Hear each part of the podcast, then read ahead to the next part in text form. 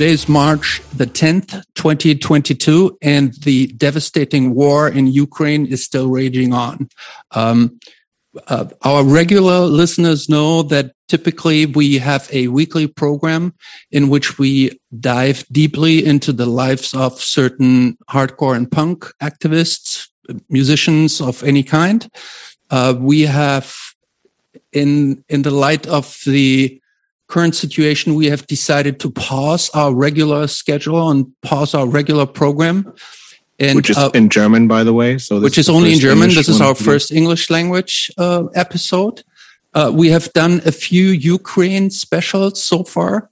Uh, this is number five. Um, we are very glad uh, that now, for the first time, we have the opportunity to uh, talk to a hardcore punk brother of Ukrainian origin who is actually in Ukraine right now. Um, we we know that the situation is very dangerous and we don't want to take too much of, of your time. Uh, today we're talking to Mira. Um, we, first of all, we want to let you know that, um, well, we want to show our solidarity, first of all. You know, you're not alone and um, a lot of people around the, the globe are thinking of you. Uh, but we would also like to have some direct insight of what's going on. No, apart from the regular media outlets. And then, if in any way possible, we would like to help. So, if anything that you know how we can help, we'd like to help. So, um, welcome, Mira. Um, why don't you? Why don't we start and you tell us a little bit about where you are and what your current situation is? So we are currently five people. We were hiding all together in Kharkiv under the air raids and bombings, and uh, uh, we spent there ten days in the basement of my house. And um, right now we are in Dnipro city. Uh, that's about 200 kilometers south uh, southwest from Kharkiv in the middle part of Ukraine. And uh, we made it here, and it's safer at the moment in, at this place. And um, I have a friend in this city who let us stay at his mom's apartment. And uh, while he has his mom with him, The let stayed her place and uh, that's where we are. And uh, we were hoping that this will end soon. So we were not leaving. Then it was the only safe way to leave Kharkiv was by train, and uh, it was so crowded, and the lines on the streets to get to the train station, and police and army were like trying to taking control of everything so people don't uh, push each other and don't uh, get into troubles and disputes and quarrels. And uh, to get out of the city, we walked to the suburban train station because it was tough to get to the main station, and we didn't want to wait like hours and hours in the line because they were like women, kids, and like disabled and the elderly people go first, and then male from 18 till 60. They are going like last in the line. That's why we went like we were just walking to the suburban train station and uh, took suburban trains with transfers to get to Dnipro city. Uh, because it became already very stressful and very nervous and uh, very tough to stay at our place, especially when we hear the sound of these fighter aircraft dropping bombs, which is flying right above you and bombing the city center. And we stayed not far from the city center. And uh, after few bombs were dropped already in our neighborhood, we decided that it was time to to leave. So luckily, a friend of ours let us stay here. So our plan would be to go further to the west, maybe in a couple days. So maybe just just to get some perspective. I mean, we know that you you're very active or are very active in, in the hardcore and punk scene in Ukraine, organizing shows. You you play in bands, and uh, so I guess like most of our listeners are very similar, very active. You know, in, in lots of you know the political DIY hardcore scene. So, um, can you tell us uh, how how the twenty fourth of February was for you? Like, uh, was it something that you so, so, sort of expected and we're not sure when it was going to happen, or was it like a total came it more or less out of the blue for you? There were some tensions already, and uh, we saw that so-called trainings near our borders, and uh, it looked not so good. But we didn't believe uh, the full-scale war uh, to start. Uh, so that's why we were like at our homes sleeping and not really realizing what already has started. I got a call from a friend at five in the morning asking what's going on in Kharkiv. I know there are some bombings going on, like the sound of artillery uh, and some heavy armory, heavy artillery working. And uh, I woke up at five and for some a few seconds I couldn't hear anything. Like I opened the window, there was some noise, but I didn't uh, recognize that it was a noise of uh, army, like Russian army and uh, our defense uh, in confrontation. So, and uh, like few minutes later, I opened Windows again and I could already hear that the sounds which I hear is not something we used to. It's not sounds of train station. It's not sounds of traffic. That's huge noise coming from somewhere far away, but you can definitely identify it as something new you would never heard before. And uh, we realized that it's a real fucking war which has already going we didn't believe it till the very last second that that that's it that it, that's the war but uh, we were surprised and shocked and uh, and scared and uh, we didn't know what to do. But uh, yes the february 24th was like changed the life uh, which we lived. And uh, we hoped that this madness is going to end soon. But that didn't happen, and it was just escalating more and more, and more and more Russian troops were coming onto Ukrainian uh, territory, and uh, more and more damage was done day by day. And uh, every day we didn't believe that what we see is really happening, because every day we didn't expect that next day will bring even more damage and even more deaths and even more uh, ruins in our cities and lives. So definitely, this day is uh, something we something we were not ready for, and something we didn't believe would ever happen.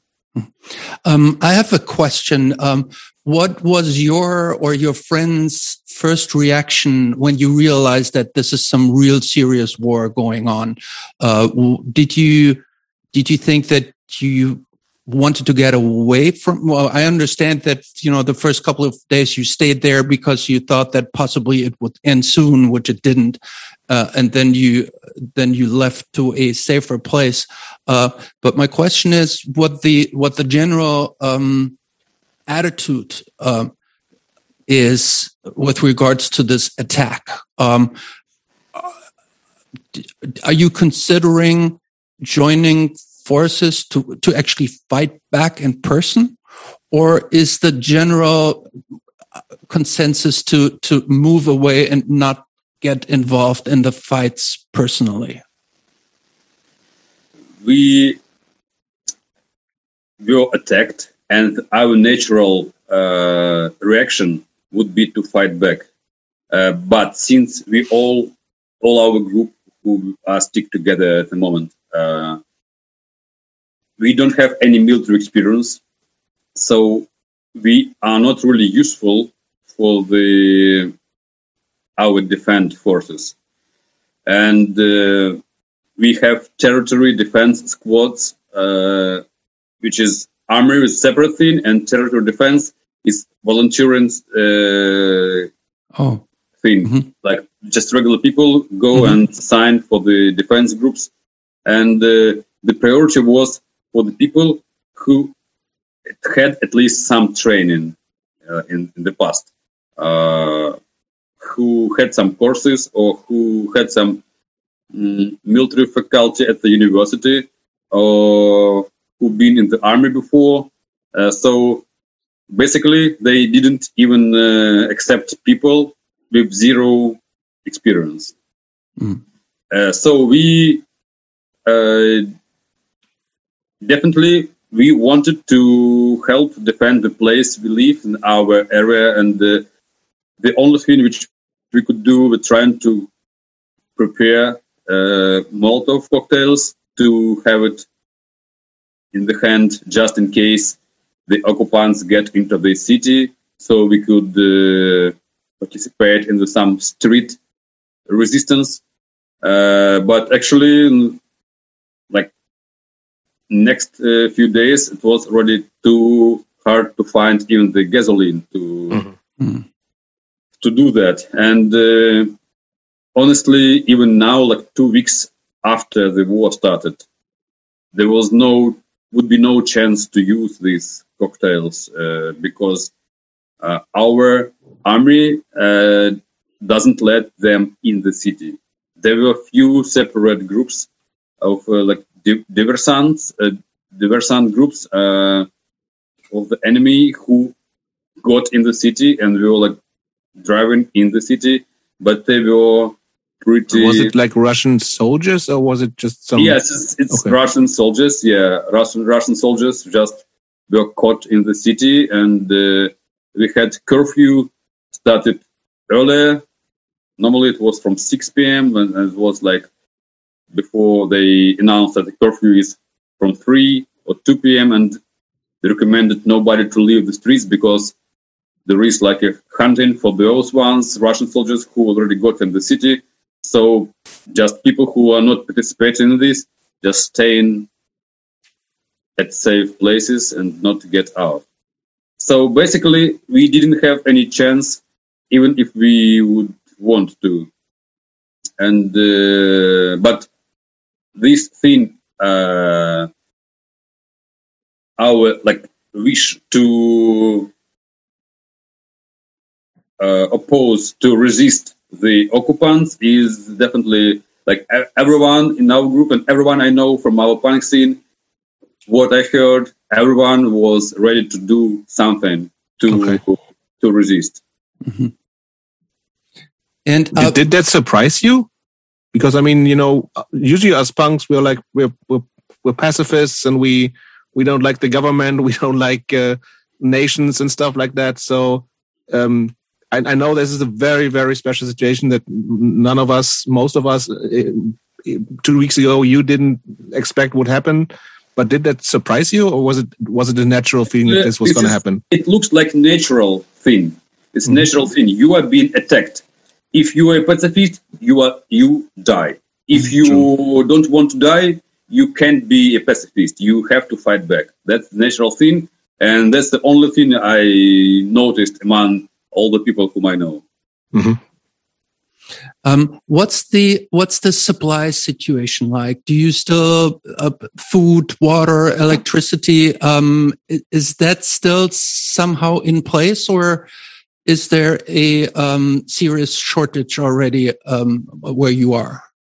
Uh, in Kharkiv, we already had problems with that because uh, every day, sometimes the air raids are like whole day, and it's uh, tough to get out uh, on the street to run to some supermarkets. We were getting water from the spring near the river uh, for drinking purposes, and uh, it's not too far from the house, but still you run for the water and you hear the sounds of explosions and uh, the sounds of uh, automatic guns uh, and uh, and you don't feel safe at all. And uh, some most shops are closed and some supermarkets i work in just a few hours per day. And to get bread is sometimes it took us like uh, waiting in the line for an hour while you can hear uh, that there are some shootings and some uh, shelling going on and you still wait in the line because otherwise you would stay without bread hmm. so that was pretty tough that's one of the reasons uh, why we left the city and uh, it was hard to find anything in the supermarket like uh, pasta, like uh, rice. Uh, but they were still open, just empty. They were open for a few hours okay. Uh, per day. Like uh, sometimes they open at eight, and by eleven they close because there are no nothing left, and they open okay. again at two o'clock and work just uh, by till three or four. So it's no like schedule, normal schedule they work as uh, long as they feel they can work. Uh, right. So we had something at home. We had something uh, like a normal life. We have some products which we don't buy just for one day, but we get have some supplies. But uh, since we are like five people, they're going fast.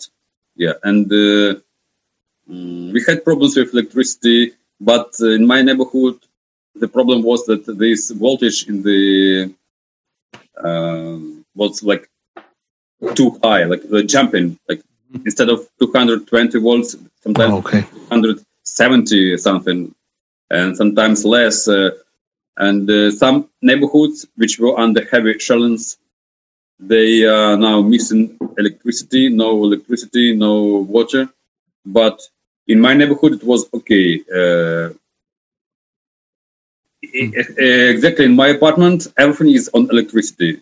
So the heating, the like cooking, and uh, like everything is on electricity. So if it was heat like for good, then uh, we wouldn't be able to stay that long. I mean, it's winter, so it was really cold as well, right? Yeah, yeah, yeah. So, but I would like to say that these our municipal services they do great job because they try to repair the all the damages made by Russian army.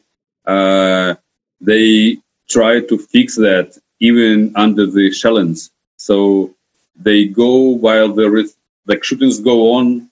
Uh, they do repair the tubes, the heating, the water pipes, and uh, they like really heroic. They do really heroic job on trying to make everything work as much as they could. Like too much damages, so they can't do that like all at once, and it takes time. But they did like everything what they could, and uh, I think that actually we don't really like our mayor of the city, uh, but in this situation, which is uh, which we got two weeks ago, he showed himself as really the uh, good manager, mm-hmm. uh, governor of this of, of his city. Mm-hmm. He was supporting people and uh, always expressing words of support and always doing something, not hiding somewhere like Mr. fucking Putin doing somewhere behind Ural mountains so nobody can find him he was together with people in the subway and uh, uh, not like in some safest ever place to, to stay alive. He was all the time he was with the people, and that really adds uh, him a lot of points. Mm. Um, you mentioned um, a little earlier. You mentioned, uh, you know, the neighborhoods being attacked. Um, so, um, is it is, is it? Um, do I understand you correctly that civilian neighborhoods, residential areas, are being systematically attacked, uh, um, despite being civilian? Yes, absolutely the first couple days of war, they were just attacking uh, the edge of the city and uh, like behind the ring road and uh, like stuff near the city. Mm-hmm. But then it started getting worse and worse, and they started just bombing regular residential areas where no military objects, nothing really, which is uh, could be used for defense uh, of Ukrainian army. So they were just bombing regular, uh, regular multi-story buildings, mm-hmm. like the regular neighborhoods. We are just uh, normal people, civilian people live, and uh, they just kept doing that and. Uh, they also bombed schools, uh, hospitals, uh, supermarkets, and uh, like everything, all the infrastructure. That's why we got the understanding of the situation that they just want to destroy like everything to make the life of the city as hard as possible because their plan of catching the city in two days didn't work and uh, it looks like they decided to change the tactics and uh, to make living here as hard as possible. That's why they're bombing like all the areas, even historical areas, like with some houses with some historical heritage, which uh, uh, architectural uh, like monuments and stuff like that. They're just dropping bombs like everywhere. So that's. I mean, especially from Charkiv, like we, we saw, like there's pictures like now, it, it looks insane. Like just yeah. recently, it's. I mean, there's so practically some streets are empty. Like there's nothing, there's no buildings anymore. The thing is that the damage the Russian army did uh, these days is already bigger than uh, during World War II Hitler did, because Kharkiv was occupied by Hitler army, and I believe in 1941, and only in 1943 uh, it was freed, and the, the Nazi German Nazis uh, left the city, and the damage they did was less than the Russian army in does right now. Yeah. That's that's ridiculous, and we could never believe that. That's why we call this army Russian fascist army or Russist Russist army because uh, they what they do they just destroy everything related to our country to this nation and that's why the Putin called this denazification of Ukraine. And I think the denazification in this case this means the genocide of the nation, genocide of the nation of Ukraine we have a lot of different people, a lot of different ethnicities, uh, and but we're all one nation. And these events uh, just showed this even better. So no matter if you're Russian or Ukrainian or Armenian or Jewish, we all people living in the same area. And uh, now, under the attacks, everyone is united and uh, trying to fight back uh, because what's going on is it looks like like destroying the whole nation. That's that's how it looks like. How um how um satisfied are you with the leadership of your president? Here here in the West, he um, he is portrayed in the media as being uh, really hands on and brave, and um, um, uh, and that he's really doing a good job. Is that your your um, your assumption as well? Do you are you uh, happy with uh, how Zelensky is is is uh, dealing with the situation?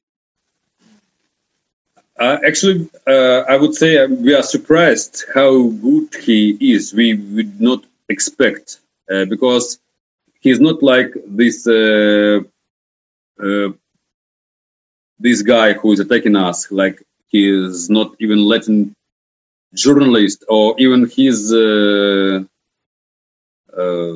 government people, like high rank government people, to even get even close to him. Like Putin doesn't let anyone like keeping Macron in like 10 meters away. And uh, uh, that's the difference because Zelensky is uh, in Kiev.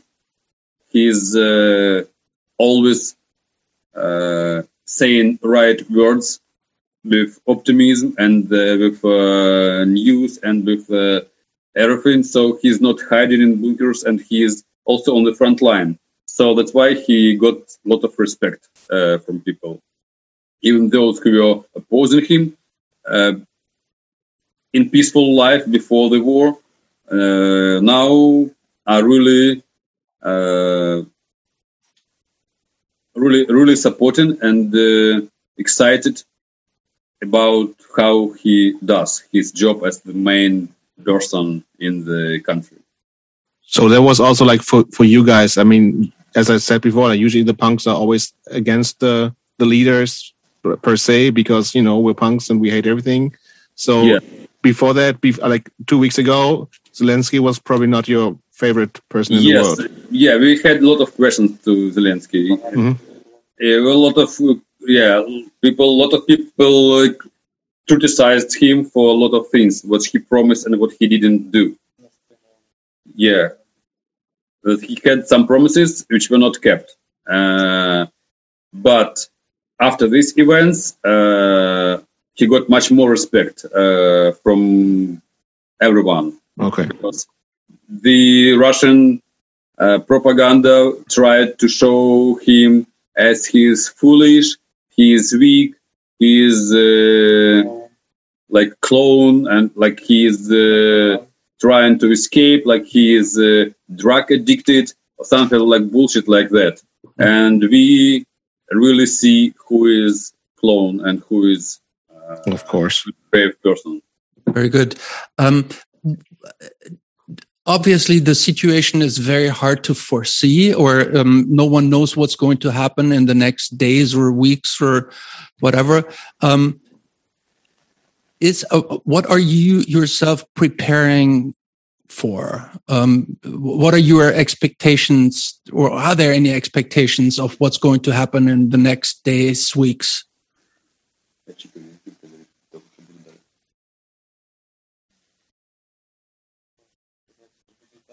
it is hard to say. we we hope that this will end soon. We are just waiting for the capitulation of fascist Russia, and uh, so we could start rebuilding what they have destroyed. Mm. Uh, and uh, but in fact, we understand that that guy is fucking crazy, and he's not going to stop and uh, there is a risk that he would use even nuclear weapons because when he understands that he can't really win and he can't win because in two weeks they can't really take any big city and not, it wasn't their plan. Their plan was to make like easy victory in two days and that didn't happen. So since he's maybe a little bit schizophrenic and crazy person there is a big chance that he would use some catastrophic uh, consequences uh, weapons. And uh, uh, I, we don't know what to expect. At the moment we know that we don't have our home we don't have we have ruined uh, our business we have uh, lost our savings and we don't know what to do. That's the thing now we're sitting in Dnipro city, and many people asking why you don't go further to the west. And uh, we are planning. What's your answer? Yeah, we are planning to go further, but uh, Lviv is overcrowded, mm-hmm. and there are too many people there, and all people from punk scene already hosting someone. Mm-hmm. So we write to one friend, to another friend. This one has already five people. That one has already eight people, and we are five together. And uh, it's uh, really tough to stay in one apartment when so many people for a long time. And is leaving the country an option for you? For male persons, it's not allowed to leave. So only yeah, I know. only female can leave. Yeah. So only if you have some documents uh, extra or some fake things or some options you can try. But uh, mm-hmm. normally, no male person is allowed to leave starting from day two eh. of war. So, so from 18 to 60, right? Yeah, yeah. The, the, the only chance was to leave when the war just started on February 24th. On, to, on February 25th, my friend from Lviv, who is living in Lviv, he tried to cross the border, and they didn't let him he out. wasn't allowed. He was like, he came back. Okay. So we're sitting here because at least we have place to stay here, and uh, at least we can find something in the supermarkets. And it's not like a fight, like it's not like food hunting like we had in Kharkiv. And uh, here there is uh, such impression like it's a normal life. It's okay. a little bit different. The prices went up. Uh, there is lack of some products in the supermarkets, but banks are working. Uh, public transportation is working. Uh, supermarkets are working like shorted hours, but they're working. So we can hear ear rate warning from time to time, uh, but uh, no bombings so far. Uh, do you still do you still sleep? You do you sleep in, in basements or still in, in the normal in, buildings? In Dnipro, we sleep in this. We are now in this pretty old building. It's a building built about like 80 years ago, 80, 90 years ago, and it's like two story building. And we're just staying here on second floor, so we're not hiding in the basement because there wasn't uh, uh, air bombings yet here. Okay.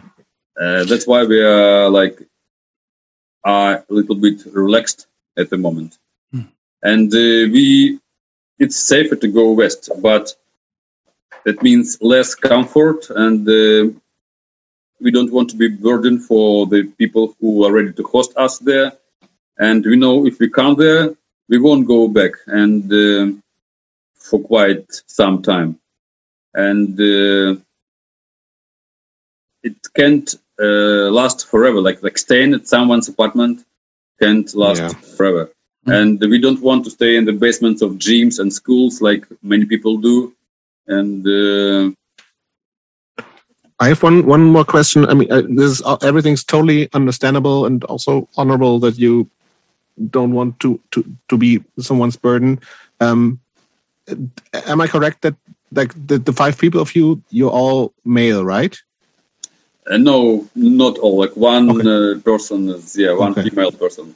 So, but like from the from the punk scene, did, did and, and obviously the the male punks are not allowed to leave the country. Um, did a lot of female punks leave? Yes, we have people from Kharkiv. Many people uh, from Kharkiv who are already abroad. Okay.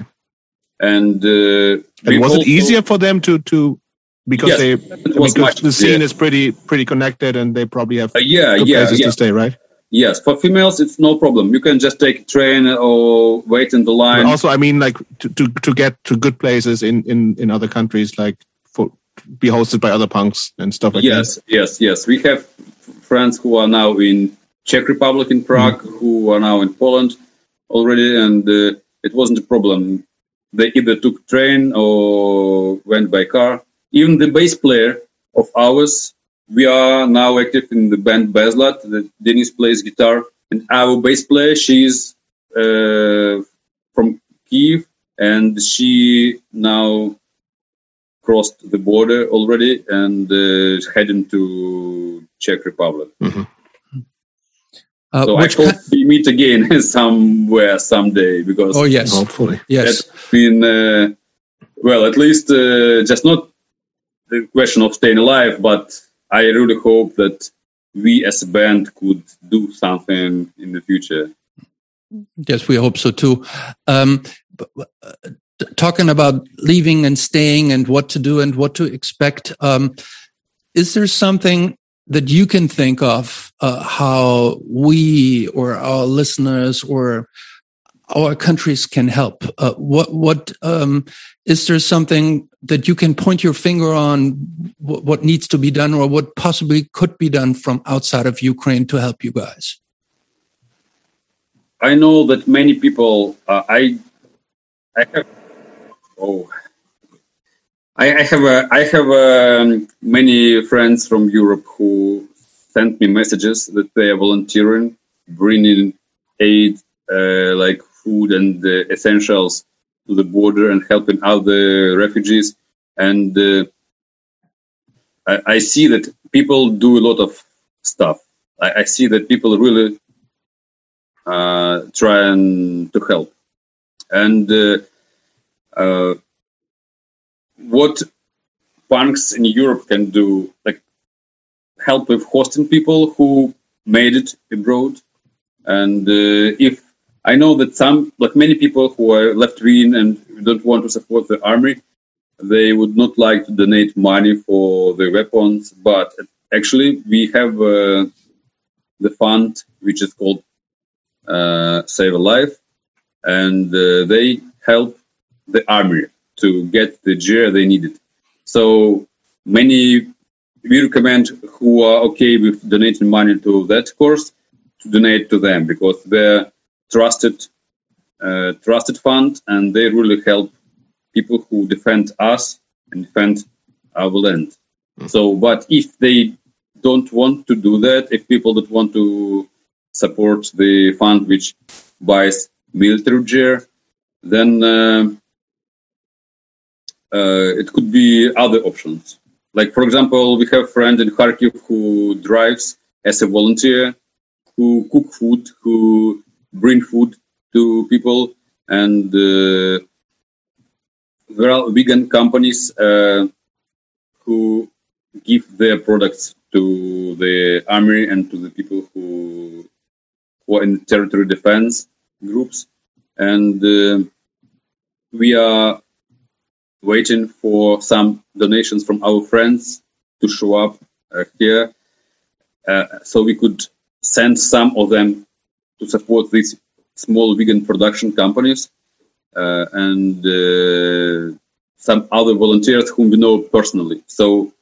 Uh, is it possible to, to send like money directly to you if some of our listeners want to, or is it does it yes, make, does it make sense? The, here in Dnipro, the banks are working and the wire transfers are possible.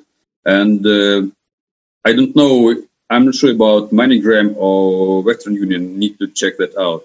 But uh, I think that should work too. As I was told in the bank, uh, you can't reserve some certain amount of money, but you should just come to every branch to check if they have the currency and if they do have, you could easily withdraw it. Hmm. So um, yes, that's at the moment it's possible. In Kharkiv, in Kharkiv it wasn't possible. Okay. Already. Well, um, Mira, um, we have already taken a lot of your time. Um, thank you very much for all this information. Uh, I, I, guess we should leave you and uh, take care of you for the moment. Uh, please reach out to us um, whenever you think uh, we may be of help for you. Um, other than that, um, I I guess there's not much we can say other than you know all power to you. Um, we wish you all the best. Um, we we think of you guys a lot here, trying to organize and help and we all wish uh, that this terrible situation will end uh, as soon as possible. Thank you so much for your interest. Thank you that you are talking about this, and uh, thank you because I think it's very important to have this resonance, uh, so people don't forget. I know that a lot of people protest and uh, demanding the war to stop, but unfortunately, that's not what we can do. So, talking about this and uh, supporting us. It's it's uh, it really means a lot. And uh, now, actually, I was surprised how many people wrote me, sent me messages. That sometimes I, with limited access to the internet, um, I responded with some delays, and I got like hundreds, like hundred messages from people uh, whom we met on tours when we toured Europe, and uh, with Bezlad or with my other bands rather before, and uh, I was surprised how many people remember that I am from Ukraine and writing to ask uh, how we are and what's going on. And uh, I really see that people care about what's going on, and uh, that means a lot. So thank you, everyone who helps in any way. Thank you. Perfect. Thank you. T- take care of. Thank you. Bye.